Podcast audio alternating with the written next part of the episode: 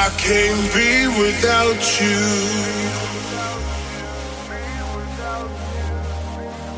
I'm in way too deep and I'm drowning in devotion.